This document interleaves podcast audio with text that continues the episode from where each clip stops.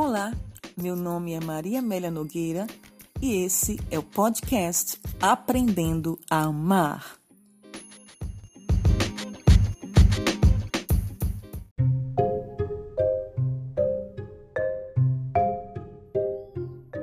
Ouvistes que foi dito: Amarás o teu próximo e odiarás o teu inimigo.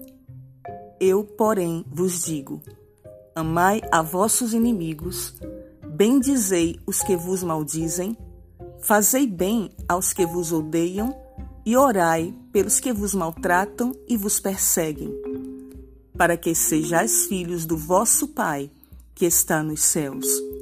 Mateus 5, de 43 ao 44.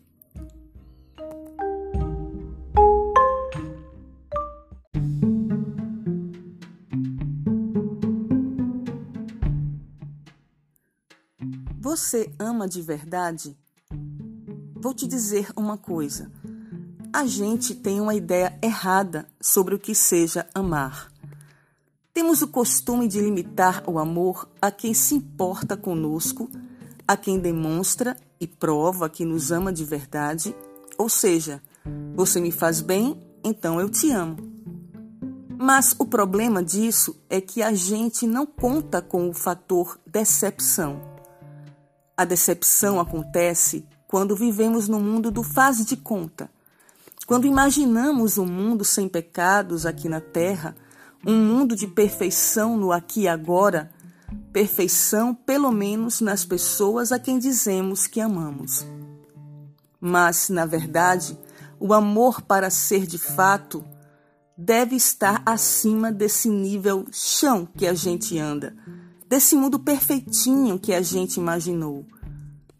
Será que seríamos capazes de continuarmos amando mesmo depois de sabermos de todos os defeitos, até mesmo aqueles que odiamos em uma pessoa, estarem exatamente naquela que imaginávamos perfeição? Todos nós estamos em processo de maturidade. Essa maturidade se chama amor tanto você quanto o seu próximo estão também nesse processo. O problema é que sempre esperamos o outro mudar primeiro para agirmos de forma diferente. Mas não é bem assim que funciona. O amor tem o poder de transformar tanto quem ama quanto o ser amado. À medida que você abre mão do julgamento, da vingança, da mágoa, da pena de si mesmo, desses sentimentos pequenos, rasteiros, e decide subir de nível, agir como Deus age com você, sua vida é transformada e a vida da outra pessoa também, através do amor que Deus manifesta em sua vida.